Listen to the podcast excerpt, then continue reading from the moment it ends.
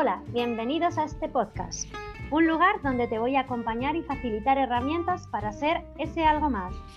Soy Lorena Aznar, mamá, coach familiar, futura psicóloga, formadora y autora de dos libros, Algo más que mamás y Teletrabajo y conciliación, herramientas para no desesperar. En cada capítulo compartiré claves para tu día a día, consejos prácticos que inspiran mi vida y que quizás inspiren la tuya. Gracias por querer compartir este tiempo conmigo donde charlaremos con expertos de educación, salud, deporte y muchos temas más. Así que empezamos. Buenas, buenas a todos. Bienvenidos de nuevo a este nuevo capítulo del podcast. Gracias por estar aquí y hoy tengo el placer de estar acompañada por Erika Sánchez. La conoceréis por redes sociales como Corro y Soy Mujer ella es periodista y empezó a correr en 2012 sin saber muy bien qué era esto del running. Buenas, Erika. Hola, ¿qué tal? Encantada de estar aquí contigo. Un placer tenerte hoy aquí, muchísimas gracias y por querer este, pasar este rato junto a mí y junto a las personas que nos escuchan. Nos escuchan muchas mujeres, muchas familias y la verdad que compartimos pasión, que es el running, y por ello quería comenzar preguntándote cómo fue empezar a correr, cómo Erika coge un día, hace ocho años si no, si no cuento mal, se levanta y dice, hoy empiezo. Pues yo creo que como todo el mundo, al final eh, lo mío fue porque se juntó un cúmulo de circunstancias que aparte, aparte de, las circunstancias físicas que yo me miraba en el espejo y pues lo que veía pues no me hacía mucha gracia, eh, me di cuenta que estaba absorbida completamente por mi horario laboral y, por hacer cosas para, para, ayudar o contentar al resto, pero que me encontraba con 27 años y que no había sido nunca capaz de hacer algo o de luchar, de hacer algo para, para mi propio beneficio más allá ¿no? de, tener un trabajo ¿no? o de haber estudiado y haberme formado para lo que yo quería, que bueno, ese objetivo estaba conseguido en el año 2012, ya llevaba trabajando de periodista ya bastantes años después de la carrera, pero claro, llegó un momento en el que esa parte que yo tenía como una preocupación máxima que era a nivel laboral estaba cubierta, muy bien cubierta, yo tenía un trabajo que me gustaba muchísimo, entonces me di cuenta que a pesar de haber conseguido ese objetivo laboral, yo seguía sin, sin verme bien. Y entonces pues decidí que el deporte pues a lo mejor podía aportarme un poco de tiempo libre, de liberación. Al final el trabajo que yo tenía, eh, trabajaba en un gabinete de comunicación de un ayuntamiento, el ayuntamiento de Elche, que es la tercera ciudad de la comunidad valenciana y la vigésima de España, o sea que aquí hay un volumen de actividad brutal. Y yo trabajaba al final siete días a la semana, tenía, llevaba dos teléfonos móviles, tenía una agenda, en, fin, que llegaba siempre tarde a casa o no tenía tiempo para mí. Pero claro, al final era una bola que se iba haciendo cada vez más grande. Y eso fue lo que me llevó a decir, bueno, voy a salir a hacer algo de deporte, eh, ¿qué es lo más fácil? Al final todos hemos hecho este, este pensamiento alguna vez, ¿qué es lo más fácil? pues todo el mundo tenemos unas mallas de, cuando hemos ido al gimnasio, o como en mi caso yo pagaba pero no iba, unas zapatillas de, de, hacer algo de deporte y una camiseta. Y eso fue un día que me dio un agobio, pero brutal en el trabajo, en el mes de marzo de 2012, va a hacer ya casi nueve años. Eh, decidí salir a correr porque bueno, yo pensaba, si yo corría en el instituto o en el cole, esto tiene que ser fácil. Y nada, a los 15 minutos, esto lo he contado siempre, a los 15 minutos volví a mi casa roja como un tomate, sin poder respirar y dije que yo no volvía a correr más en mi vida, porque aquello era un agobio y, y no era para mí. Y ahí nació mi primera vez. Tardé, tardé dos semanas ¿eh? en volver a ponerme las zapatillas porque lo pasé realmente mal. Eh, a mí quien me diga que no ha corrido nunca y se echa a correr a las calles y lo pasa bien, a mí me, conmigo, conmigo que no se quede porque sé que me está, me está mintiendo. Pero eh, yo lo pasé súper mal, pero ¿sabes lo que me hizo volver?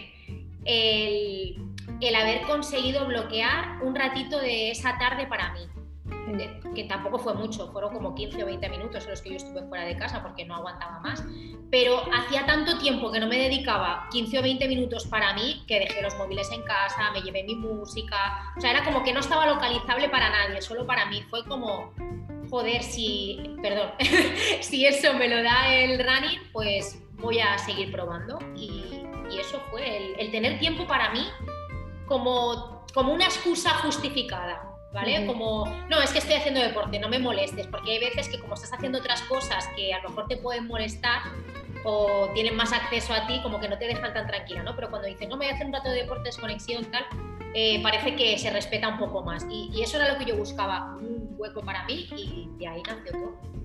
Fíjate, es que además has dicho eh, que bueno que como que anteponías entre comillas las, las necesidades de los demás antes que las tuyas propias, entonces el buscar ese ratito para ti es como, como un, un, aire fresco. Eh, y fíjate, em, cuando empiezas a trotar, ¿no? porque dices que empiezas a, salir esos 15 minutos, luego ya a, los días vuelves a ello, eh, empiezas a, trotar y andar, a correr y andar. ¿Y mm, qué es lo que mm, más te motivaba a seguir adelante? Porque al principio lo decimos, ¿no? Lo pasas mal. A mí me pasó. Yo, yo, yo, mira, no había corrido en mi vida. He hecho deporte desde los 5 años. Yo he hecho desde gimnasia rítmica, ballet clásico, flamenco, he hecho eh, aeróbic de competición, he sido instructora deportiva. Y yo empecé a correr cuando conocí a mi marido y yo no había corrido en mi vida en mi vida. Entonces, ¿qué es lo que te motivaba a ti a seguir adelante y decir, bueno, pues venga, voy? Mira, yo eh, soy una persona muy, eh, para el tema del esfuerzo físico, siempre digo que soy muy reservona, porque sigo siendo, a pesar de los años que llevo haciendo deporte, una persona cautelosa, me da, me da miedo como sobrepasarme ¿no? en el esfuerzo, o ya no lesionarme, ¿no? pero sufrir de más en un entrenamiento. Para mí el deporte es, es válvula de escape, está claro que hay entrenamientos en los que sufren, ¿no? pero eh, yo me di cuenta que que ese pequeño sufrimiento diario, semanal, dos, tres veces a la semana, me estaba haciendo eh, ir mejorando poco a poco.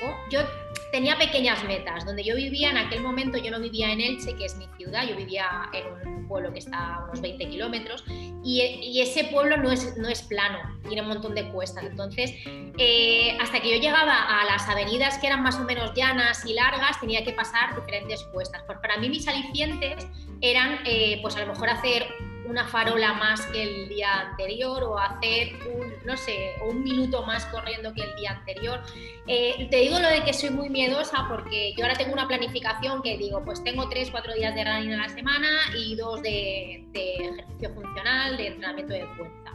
Pero cuando yo empecé, también tenía tres días a la semana de entrenamiento adaptado a mí, pero a lo mejor salía dos o salía una porque eh, hasta que me acostumbré y lo incorporé en mi día respeto, me daba muchísimo miedo eh, excederme en el ejercicio físico porque al final pues no sabes dónde vas, no sabes si lo estás haciendo bien, yo no tengo ninguna formación eh, deportiva, soy periodista y, es algo que siempre he dicho, entonces yo pedía ayuda profesional y entonces cuando veía las pautas de entrenamiento decía, pero ¿cómo voy a salir tres días a la semana? Y sí, ¿sabes? Era como, me costó crear esa rutina porque me daba miedo. Muchas veces este miedo es generalizado, sobre todo en, las mujeres, que es mi público el, más representativo que tengo tanto en Corro Soy Mujer como en Maldito Running. Y ese miedo es normal y hay que aprender a gestionarlo. Es más, cuando yo empecé a ir a las carreras, que yo hacía carreras cortitas a lo mejor los domingos, pues a lo mejor la carrera me salía súper bien y a lo mejor estaba hasta el jueves sin salir. Y claro, mi entrenador me decía, pero ¿por qué no sales a correr? Y yo era como, he hecho tanto esfuerzo el domingo que estoy como asimilándolo y ya saldré cuando realmente lo que el cuerpo va mejorando es cuando pues el martes vuelves a salir, descansas el lunes. A mí me costó mucho establecer eh, esa rutina, me costó mucho creer que sí que podía salir dos, tres días a la semana, hacer una carrerita los fines de semana, pero eh, mis alicientes eran eso, eh, pues sí, creo que puedo salir un día o dos, hacerlo, incrementar a tres, eh, irme a sitios, por ejemplo, que donde hubiese cuestas o alguna zona, como te he dicho antes, hacer un tramo con dos palmeras más, porque aquí es pues, la ciudad de las palmeras y, ya lo sabes, o dos, o dos farolas más. Entonces, eh, esos eran mis alicientes. Yo siempre he dicho que, que, yo no me he comparado con nadie porque en aquel momento, y por eso creé Corro y Soy Mujer, cuando yo empecé a correr, no encontré a nadie que se pareciese a mí y que lo contase en redes sociales. Luego, por suerte, somos muchas mujeres las que hemos contado que hemos mm. tenido un cambio a partir del running. Pero en aquel momento, en 2012, yo no encontré dónde reflejarme, ¿no? No, no encontré ningún caso como el mío. Entonces, por eso yo decidí abrir esto, porque yo quería contarle al mundo lo que me estaba pasando, tenía la necesidad de contarlo al ser periodista y, y por eso también era una especie de motivación y sigue siendo. Para mí, Corro y mujer también es una motivación a la hora de salir a entrenar o, o de mostrar todo lo que muestro en redes sociales. Claro, es que además, fíjate, eh, si nos paráramos con esas creencias que nos limitan y esos miedos, no avanzaríamos ni pondríamos foco. Y qué importante es empezar a poquito a poco a crear esas rutinas, darle esa información a nuestra cabeza para que vayas asimilando que, que el deporte nos hace bien. Fíjate, yo comparto tiempo y acompaño a mujeres, a madres con el tema del autocuidado.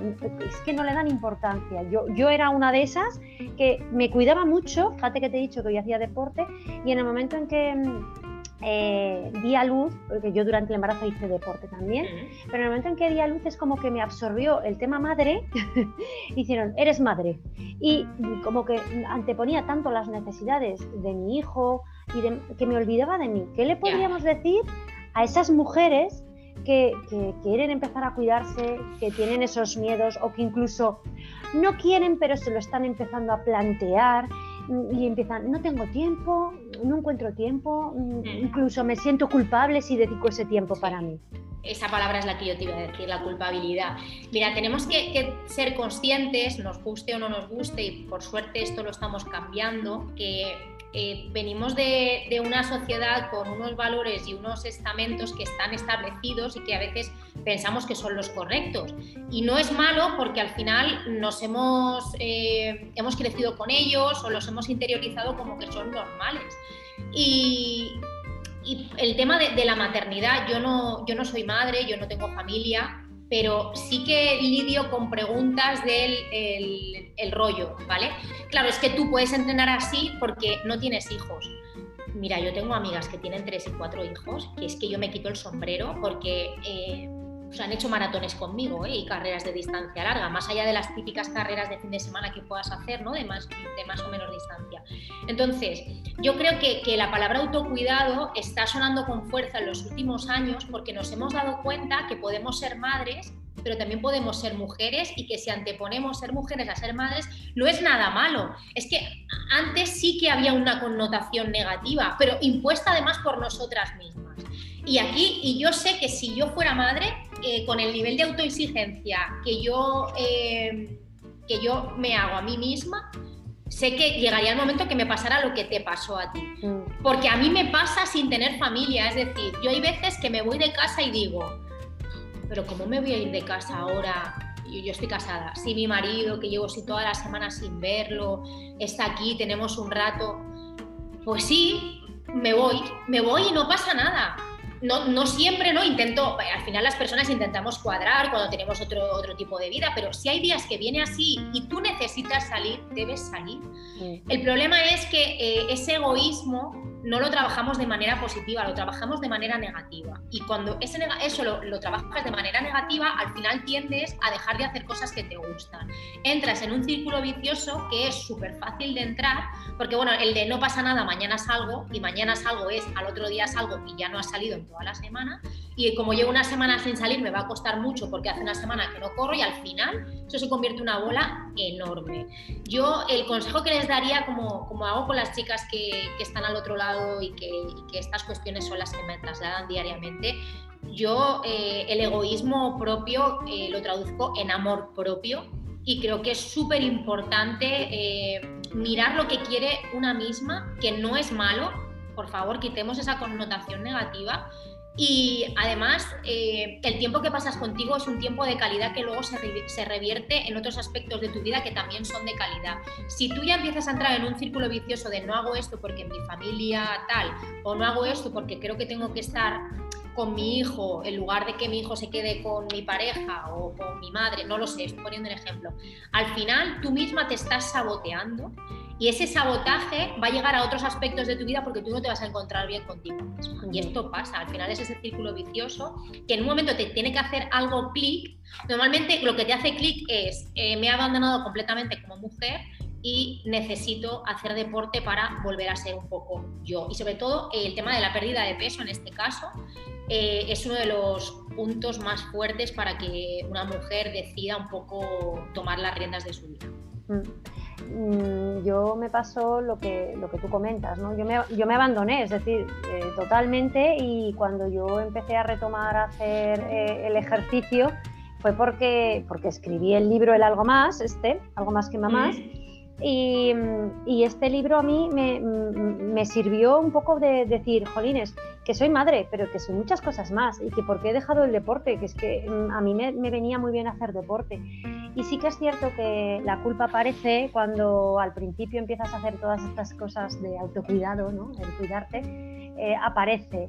Y, el aprender a delegar, el aprender que la, que, no, que la culpa no nos sirve de nada, que si yo estoy bien voy a estar bien, me da igual para tu pareja, para tu mm. compañera. Para lo que sea, para lo que te haga sentir bien a ti. Entonces, eh, da igual el autocuidado que hagas, sea correr, leer, irte a pasear, lo que tú hagas, es importante eh, mantenerlo. Eh, en tu día a día, aunque sean 20 minutos, 10 minutos. Lo que sea, mínimo.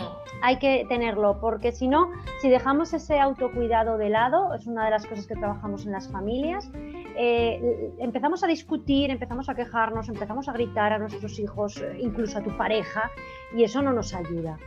Eh, Erika, corro y soy, mujer. ¿Por mm. qué ese nombre? ¿Qué nos enseñas tú en esa, en esa, en esa cuenta, en corro y soy mujer?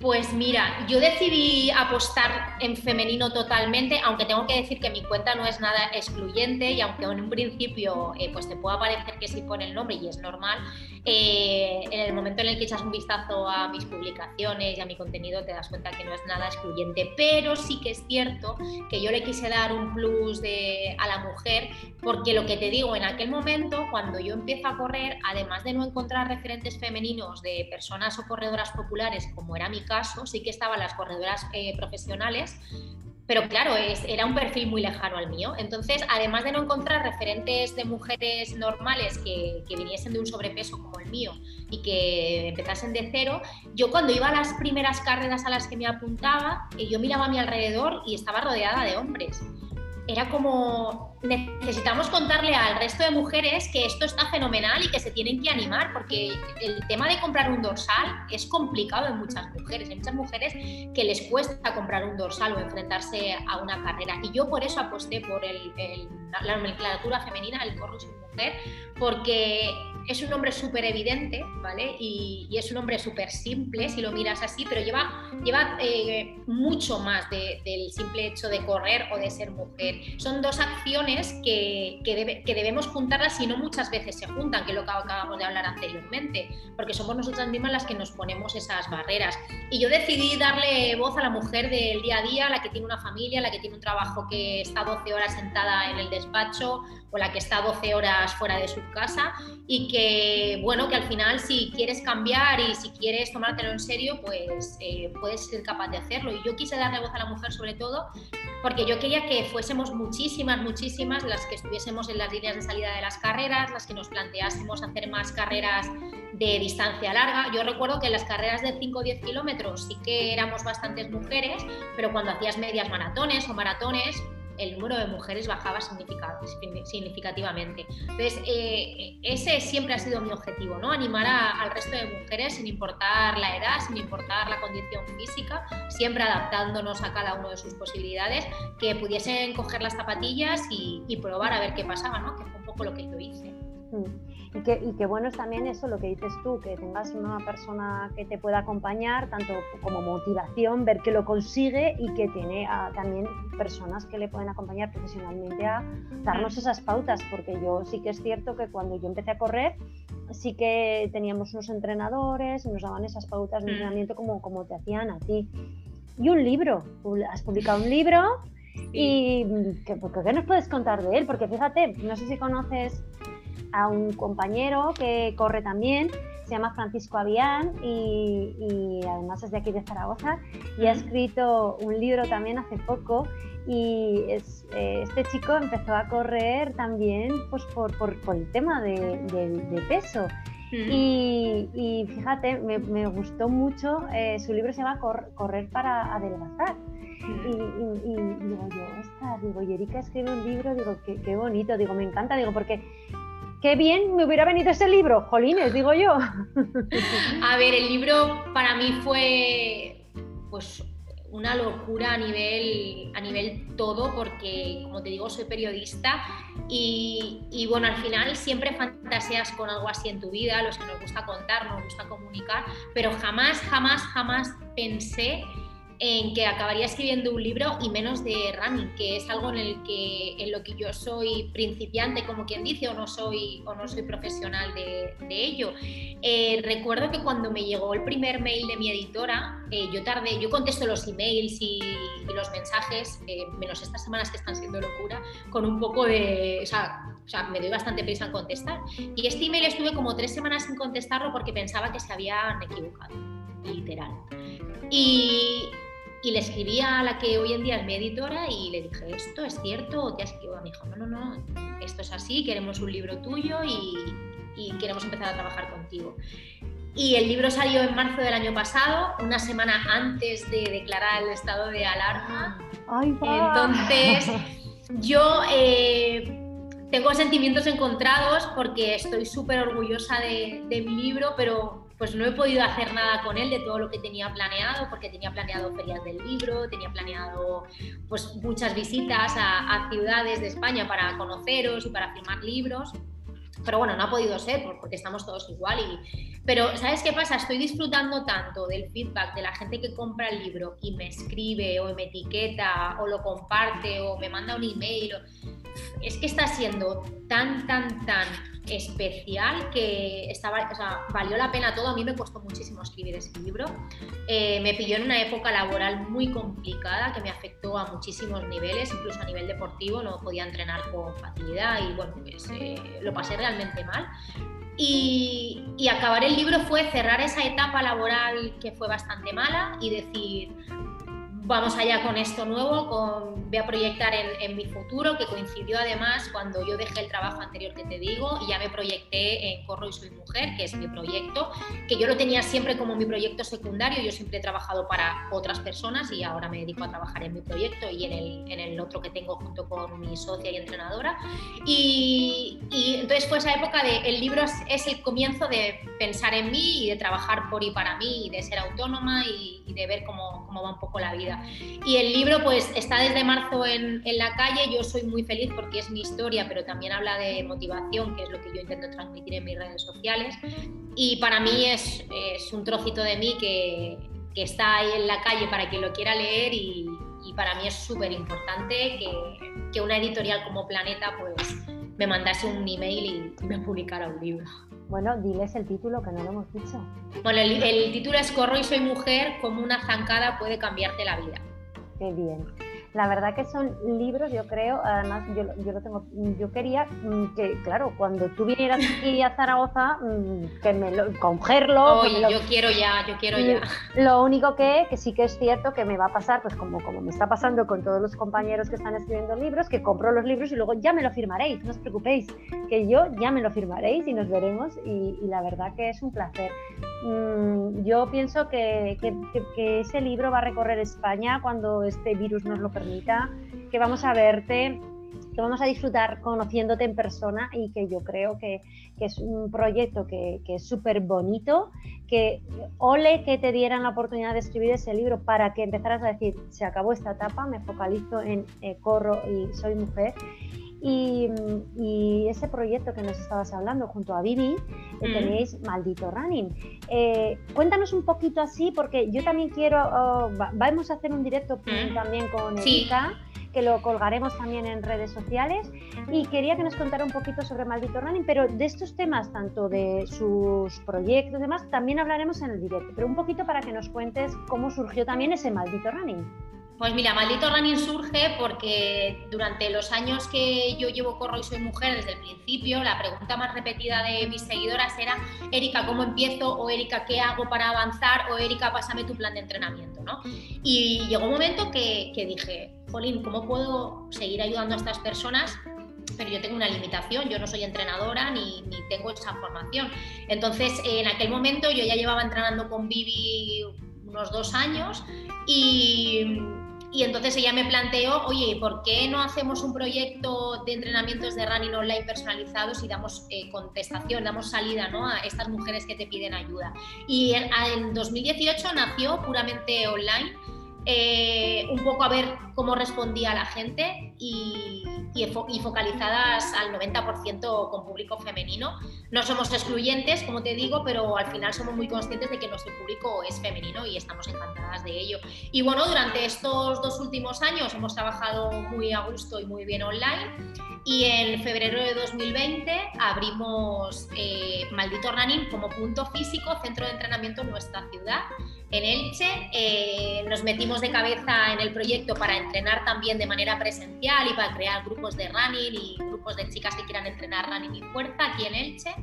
Y bueno, eh, pues conforme está todo, desde el primer año que nací, o sea, desde el primer momento que nacimos, que abrimos en febrero de 2020, cerramos en marzo la pandemia, abrimos en junio y ahora hemos vuelto a cerrar porque está la situación como está.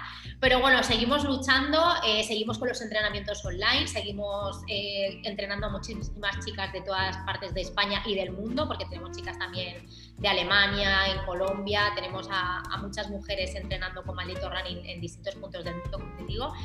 Y, bueno, en Elche, pues cuando hemos podido estar abiertas, hemos creado un grupo muy bonito de mujeres que se inician en el running o que quieren mejorar y que ojalá pronto volvamos a tener un poquito de normalidad para poder también disfrutar de las carreras y hacer muchísimas más cosas aquí en Elche, que este es el objetivo, hacer como un centro de referencia de mujer y running en nuestra zona.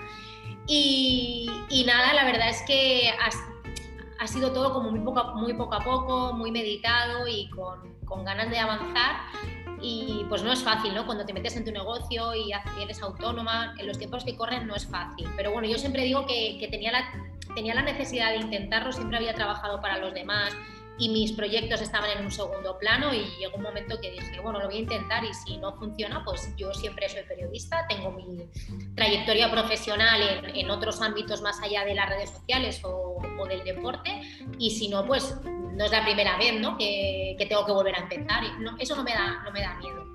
Y bueno, aquí estamos luchando y, y, Maldito Running pues es muy guay porque ayudas a un montón de mujeres a que se pongan las zapatillas. Está genial. Ya te digo que, que, que yo querría vivir en Elche para ir allí. y poder Encantadísimas. Estamos de que vengas a entrenar. La verdad que es, es, interesante. Y fíjate, lo has nombrado dos veces, que yo creo que es importante. No nos, no nos damos cuenta que aunque trabajemos el ir a correr, bueno, eh, nos entrenemos, perdón, a, a ir a correr y demás, qué importante es la fuerza, ¿no? Que nos la mm, dejamos, a, muchas veces pensamos que, venga, a correr y se acabó, ¿no? Qué importante es la fuerza y la dejamos abandonada, ¿verdad, Erika? Sí, yo la primera, yo la primera, yo descubrí la importancia de la fuerza, pues mira, al final el confinamiento eh, trajo este cambio de mentalidad en muchísimas personas, porque muchas personas hemos entrenado en casa. Yo estuve 52 días sin salir de casa porque no salí para nada.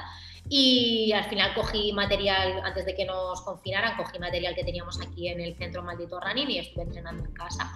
Y me di cuenta de la importancia de estar fuerte, porque yo a las dos o tres semanas de empezar a correr, después de estar tres meses sin hacer nada, eh, me encontraba más o menos bien y, me encontraba ágil y con ganas de hacer cosas. Y ahora, eh, desde, desde verano hasta ahora, que como no hay retos de carreras y no hay o sea, no hay futuribles de ponerte un dorsal, pues he podido focalizar más en hacer entrenamientos de running como yo iba haciendo, pero dándole también importancia a los entrenamientos de fuerza. Y la verdad es que el cuerpo cambia para bien, eh, estás mucho más fuerte y tienes menos posibilidades de tener lesiones. Es que solo por eso los que corremos ya tendríamos que meterlo en agenda. Eh, yo soy de aquellas que no entrenaba mucho la fuerza y me lesioné y me pegué cuatro o cinco meses parada y, jolines, dije, no me va a volver a pasar esto, yo creo que... Y, y es importante, es importante sí. que estemos un poco mmm, equilibrando, ¿no? Sí. Eh, el running con fuerza u otras actividades deportivas. Bueno, Erika, ¿algo más que quieras decir a las personas que nos escuchan? Aunque luego ya el día del directo hablaremos más, nos profundizaremos más en Corro y su mujer y Maldito mm. Running para que nos expliquéis todo, cómo podemos contactar, cómo... pero eso lo dejaremos para el directo. Pero algo que quieras decirle a estas personas que nos están escuchando o que nos escucharán.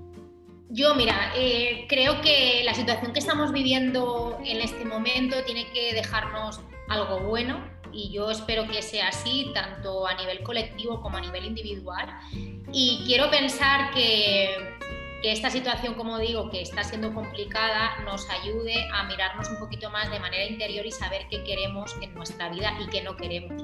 Y parece que el deporte eh, está siendo una de las cosas que queremos, que estamos planteándonos de manera seria y para mí yo creo que eso es un triunfo social porque, porque muchas veces como vamos en el día a día, no le damos importancia al cuidado, a la salud, a, movernos o alimentarnos de manera correcta. Mm. Entonces, eh, yo siempre digo que animaría, yo siempre hablo en femenino, animaría a todas las mujeres a que hagan una reflexión de qué necesito, eh, cómo puedo hacer para mejorar, está en mi mano, porque lo más bonito de hacer deporte y de conseguir retos eh, es que está en tu mano no le tienes que agradecer nada a nadie. Y eso yo siempre lo digo, cuando yo hacía retos de locuras, de kilómetros, de carreras, yo cuando pasaba la meta era como, o sea, esto lo he hecho yo, eh, me lo he currado yo, he estado cuatro meses de mi vida eh, para hacer esto y estoy súper orgullosa y, y, quiero más. Y eso me tiene que servir para hacer otras cosas en mi vida que antes me daban miedo y que ahora las voy a hacer.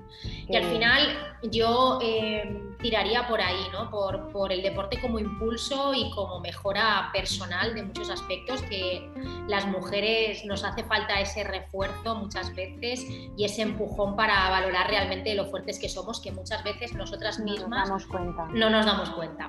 Muy bien. Oye, muchísimas gracias, Erika.